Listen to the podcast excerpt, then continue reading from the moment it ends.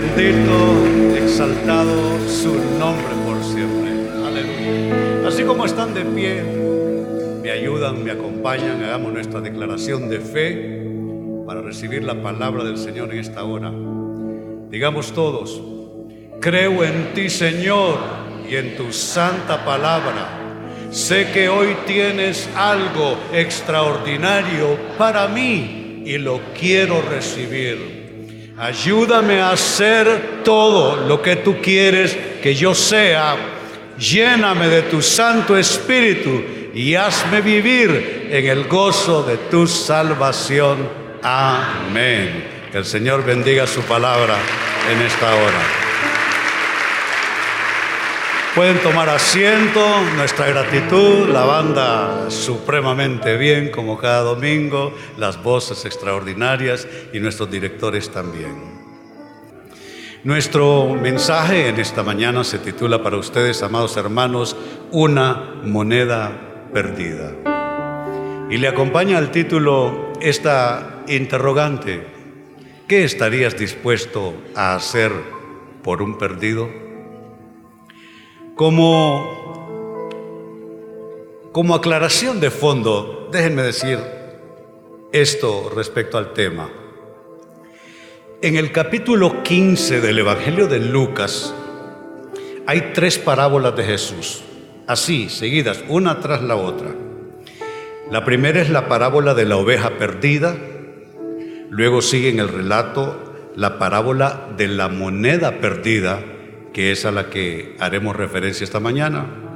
Y la tercera parábola en Lucas 15, la parábola del hijo perdido o del hijo pródigo, como también lo conocemos.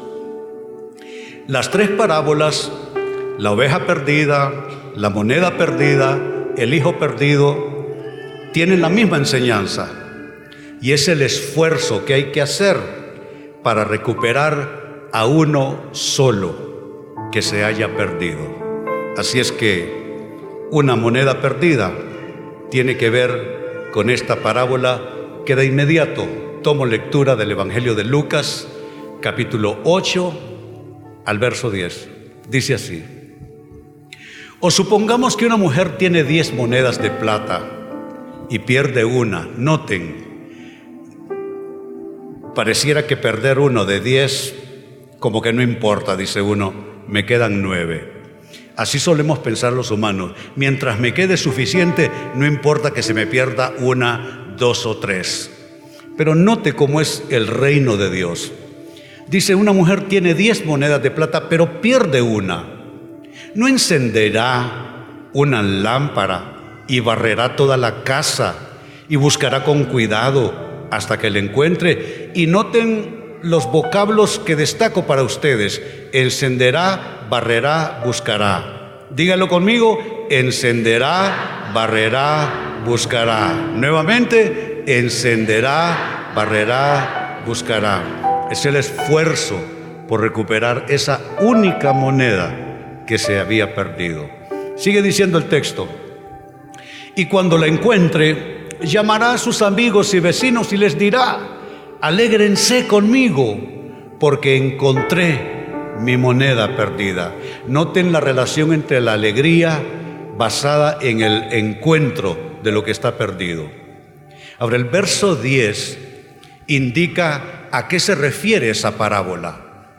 Dice, de la misma manera. Note, de la misma manera. De la misma manera que, de la misma manera hay alegría en presencia de los ángeles de Dios cuando un solo pecador se arrepiente. Sabe, en ese afán, en esa lucha estamos nosotros. Una vez hecha esta lectura, me parece que la siguiente interrogante es pertinente para poder adentrarnos un poquitito en el texto. ¿Qué hacer para hallar la moneda perdida que Dios quiere sea encontrada según el relato? La mujer tomó acción, activó su voluntad, hizo cosas hasta lograr encontrar aquella moneda que se perdió. Luego se alegró con los que estaban a su alrededor. ¿Qué es lo que hay que hacer según el relato? Para hallar la moneda perdida que Dios quiere sea encontrada. Lo primero, según el relato que se hizo, fue encender una lámpara. Es lo primero. Que las cosas no se hacen así nada más en cualquier orden, de cualquier manera. Lo primero en la parábola es que la mujer encendió una lámpara. Y aunque es obvio qué significa encender, permítanme aumentar las posibilidades de su comprensión pasando por esta definición. Encender, amados hermanos, es iniciar la combustión de algo. Es, así como se dice literalmente, pegarle fuego a algo. Es incendiar. Encender es, por el otro lado, hacer que funcione un dispositivo o un aparato eléctrico.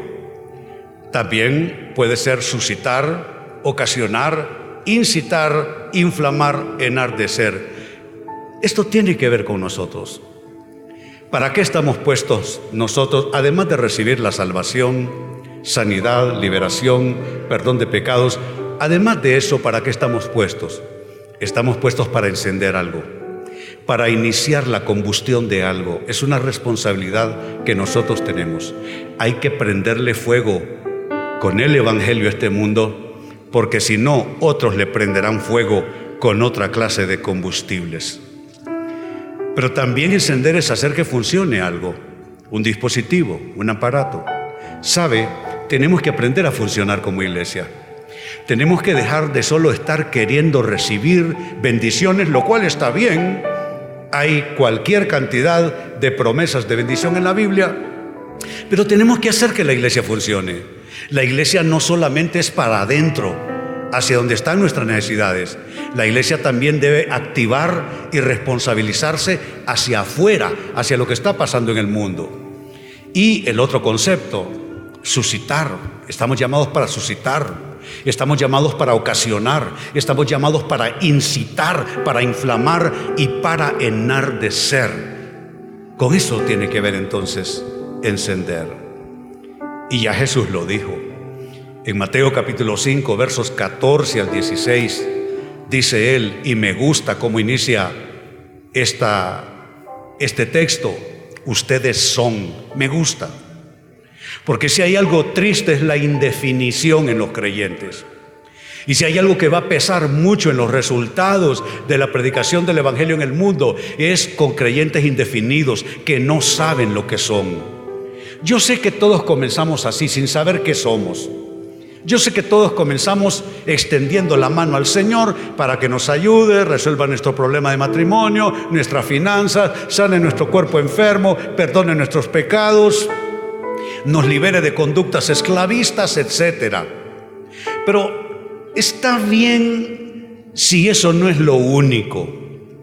Tenemos que pasar a otros estadios y tenemos que darnos cuenta que además de gente que recibe milagros y recibe sanidades y recibe perdón de pecados, somos la luz del mundo. Es nuestra identidad. Eso indistintamente de nuestros defectos indistintamente de nuestras imperfecciones.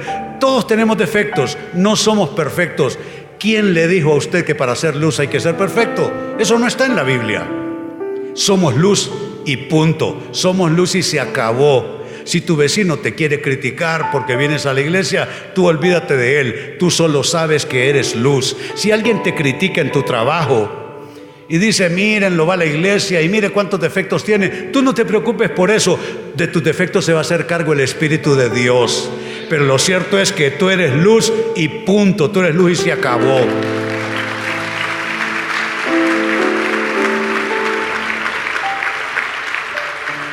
Así es que dice él, ustedes son la luz del mundo, como una ciudad en lo alto de una colina no puede esconderse. No podemos escondernos. Si nosotros nos tomamos esta iglesia como un refugio nada más, esta ciudad va, va a incendiarse de otro modo. Este país va a incendiarse de otro modo. Nosotros Estamos para ser puestos en alto, no para estar escondidos. Una fe que se esconde es una, es una fe que no sirve, es una vela apagada, es una luz apagada. Y sigue diciendo el texto en los versos siguientes. Nadie enciende una lámpara y luego la pone debajo de una canasta. En cambio, lo coloca en un lugar alto. Lean eso para mí. La coloca en un lugar alto. No los escuché. La coloca en un lugar alto donde ilumina a todos los que están en la casa. Entonces es lo primero, hay que encender una luz. ¿Qué es lo segundo que hizo esta mujer? Dice que barrió toda la casa, no una parte. Esa, fue una búsqueda intensa. No es dar una barridita por donde pasa la vista. No, no, fue, fue barriendo por todos lados. Cuando dice toda la casa, es toda, hasta el último rincón. Quizá usted no puede asociar barrer la casa con esto que nos está llamando el Señor a hacer, predicar el Evangelio. Amados hermanos, ¿qué es barrer? parece que, es innecesario eh, preguntar al respecto, pero ¿qué es barrer? Barrer es limpiar un lugar, arrastrando la suciedad con algo como una escoba. Nosotros estamos barriendo Estamos arrastrando la suciedad que estorba que el Evangelio llegue a las personas. Eh, hay una suciedad que viene por sus oídos, por las cosas que les llegan, por los mensajes que escuchan. Hay una suciedad que se les mete por el ojo y cuando se les mete por el ojo llega a su corazón y trae eh, podredumbre, trae contaminación. Claro que estamos barriendo, estamos arrastrando esa suciedad con algo que en este caso es, nuestra tarea ministerial. Y mire lo que digo en esta nota. A veces hay que barrer para poder encontrar lo que se había perdido. Yo doy gracias a Dios a aquellos que barrieron en la calle donde yo estaba drogándome todos los días estaba recién salido del ejército. Salí desertor del ejército, el agrupamiento táctico especial número 2. Y no me pudieron contener en el ejército y en el ejército yo llevaba drogas. Y en el ejército seguía drogándome también, a más no poder. Pero doy gracias a Dios por esos cristianos de esa iglesita que peinaban el barrio y peinaban la zona y peinaban la calle hasta que dieron conmigo y me llevaron ese sábado en la noche a esa fogata de la iglesia para conocer el Evangelio.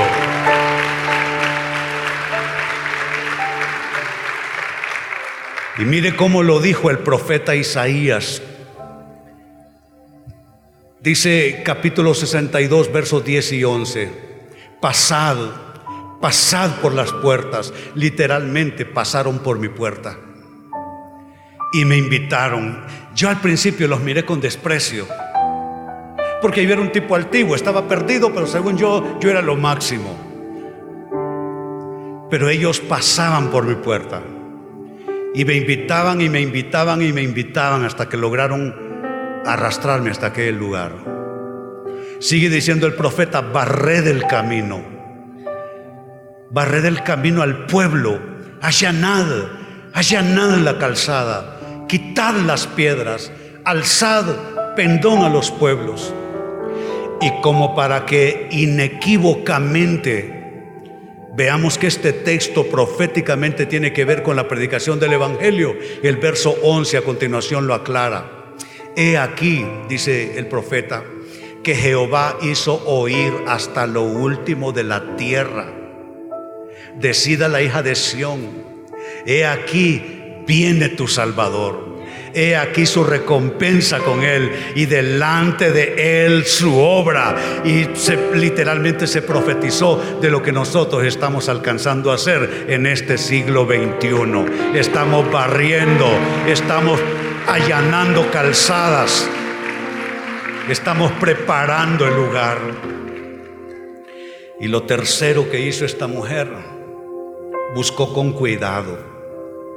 Qué importante, cuando a usted algo se le ha perdido, usted no puede buscar así ligeramente. Usted tiene que ser minucioso. Usted tiene que estar concentrado. Hay que aprender a buscar buscar con cuidado. Así es que esto es lo que hizo esta mujer. Su tercera acción fue eso. Lo primero encendió una luz. Lo segundo, ya lo dijimos también, ella barrió toda la casa y comenzó a buscar con cuidado. Buscar. ¿Qué es buscar? Buscar es hacer algo para hallar a alguien o algo. Esa es nuestra tarea. Estamos buscando aquellos que no conocen al Señor. Necesitan al Señor, pero ellos no saben que lo necesitan. Somos nosotros que les damos conciencia de que ellos necesitan al Señor. Yo vivía para drogarme todo el tiempo. Me aficioné a drogas, sobre todo drogas de, de cuestiones químicas, de pastillas, de cosas así. Y dañé mi sistema neurológico con toda esa basura que me metía día y noche. Pero qué bueno es cuando alguien hace algo para hallar el que está perdido. Yo no sabía que estaba perdido, pero ellos me dieron conciencia de que lo que yo necesitaba no era el hashish, no era la marihuana, no eran las anfetaminas, las bifetaminas que me había aficionado a ellas, no eran los hongos, no era el peyote, todo lo que eran drogas de la época, que lo que yo necesitaba y ninguna droga podía calmar era mi necesidad de hallar un Salvador. Eso es buscar, hacer algo para hallar a alguien o algo. También buscar es hacer lo necesario para que ocurra algo. ¿Por qué estamos nosotros aquí? Hoy? ¿Por qué preparar toda esta celebración misionera? ¿Por qué hacemos esto dos veces al año? ¿Por qué el pastor Francisco presenta noticias misioneras? ¿Se puede imaginar cada fin de semana? Todas las semanas del año. Ese es un trabajo enorme. ¿Y por qué lo hacemos? ¿Porque no tenemos nada que hacer? No, porque queremos hacer lo necesario para que ocurra algo. ¿Usted cree que no hay formas de usar el dinero. Si hay, si hay algo que pide por todos lados y ocupe en él es el dinero. Pero ¿por qué poner nosotros oración, esfuerzo, organización, personas de tiempo completo, dinero para predicar el Evangelio? Porque queremos hacer lo necesario para que ocurra algo. Y mire, quiero presentarle, quiero cerrar así, mostrarles este gráfico que me encontré en redes hace días. La pregunta es cómo hacer algo, cómo buscar al que está perdido. En el gráfico se ve representada un alma de un ser humano que está a punto de perecer. En medio, porque bendito sea Dios, siempre hay alguien que está en medio yo bendigo a esa persona que estuvo en medio entre mi condición de extravío y mi conversión al Evangelio. Sabe, a mí me costó mucho, me costó mucho afirmarme en el Señor porque yo tenía mucha basura en la cabeza. Antes de ser creyente yo había sido discípulo de la fe del Hare Krishna. Tenía mucha basura en la cabeza. Estaba absolutamente perdido ideológicamente perdido, espiritualmente perdido, moralmente perdido. Viví cuatro años en un, como unas hippies, viviendo en pecado sexual, en promiscuidad y consumiendo drogas. Mi cuerpo, que es un templo, al igual que el suyo, estaba contaminado, estaba pervertido por el pecado. Pero bendito sea Dios que siempre hay alguien que está en medio. Yo bendigo a mi pastor, yo solo he tenido un pastor que superó a mi propio padre. Ese pastor, yo llegué con los cabellos en la espalda a la iglesia. Yo llegué lleno de malas costumbres. Tenía la boca sucia, andaba la Biblia, pero eh, eh, un aleluya y cuatro hijos de la no sé cuántas. Estaba lleno de malas costumbres, pero mi pastor nunca me dijo cortate el pelo. Nunca me dijo, deja de hacer esto, deja de hacer lo otro. Mi esposa una vez le dice, pastor, ¿cómo hacemos? Ella no, nunca estuvo en drogas, bendito sea Dios. Dice, René dejó las drogas, pero ¿qué nos está costando dejar el tabaco? Y él le pidió consejo al pastor y le dice, no hagas nada por dejar el tabaco, deja que Dios haga algo por, para, para quitarte el tabaco. Y nos quitó el tabaco. Yo bendigo a mi pastor, mi pastor estaba en medio. Hay un precio para estar en medio, hay un precio todo el tiempo. ¿Cómo buscar al que está perdido? Ahí está, la ovejita perdida, el alma perdida, el que está en medio, el misionero. Y del otro lado, nosotros. No todos podemos ir. No todos podemos ir a predicar el Evangelio. Pero entre todos podemos enviar a los que predican el Evangelio. Tenemos iglesias en lugares muy peligrosos del mundo las iglesias SI en el sur de India, prácticamente adoptamos a ese joven pastor con erudición, con seminario. No crea que es un vago que nos hallamos en una esquina. Cursado seminarios, un muchacho recto, de buen testimonio. Tenemos iglesias de leprosos en el sur de la India. Así es que ahí está el cuadro completo. El alma que se pierde ¿Cuántas personas van a morir hoy sin el Evangelio? ¿Cuántas personas morirán mientras usted y yo estamos el 24 de diciembre cenando con nuestros seres amados o el 31 de diciembre recibiendo el año nuevo? ¿Cuántas personas morirán esas dos noches?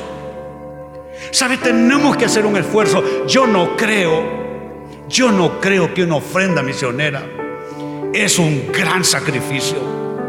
Yo no lo creo cuesta más orar por los que necesitan salvación, cuesta más orar por los misioneros. Así es que ahí está el cuadro completo. El alma a punto de perderse, el misionero, que son aquellos que nosotros amamos, sostenemos, protegemos. Yo hago un mensaje cada semana para ellos, cada semana. Y una vez al mes les envío un video tratando de ayudar, hago todo lo que puedo Oro todas las noches hasta quedar dormido. No veo televisión. Y oro todas las mañanas por esas personas. Pero ahí estamos nosotros. Es nuestra tarea. Ayúdeme. Oremos más. Intercedamos más por ellos. Sintamos más esa carga por nuestros misioneros. Y cuando haya que ofrendar, hagámoslo con todo gusto. Aleluya. ¿Cuántos me dicen amén?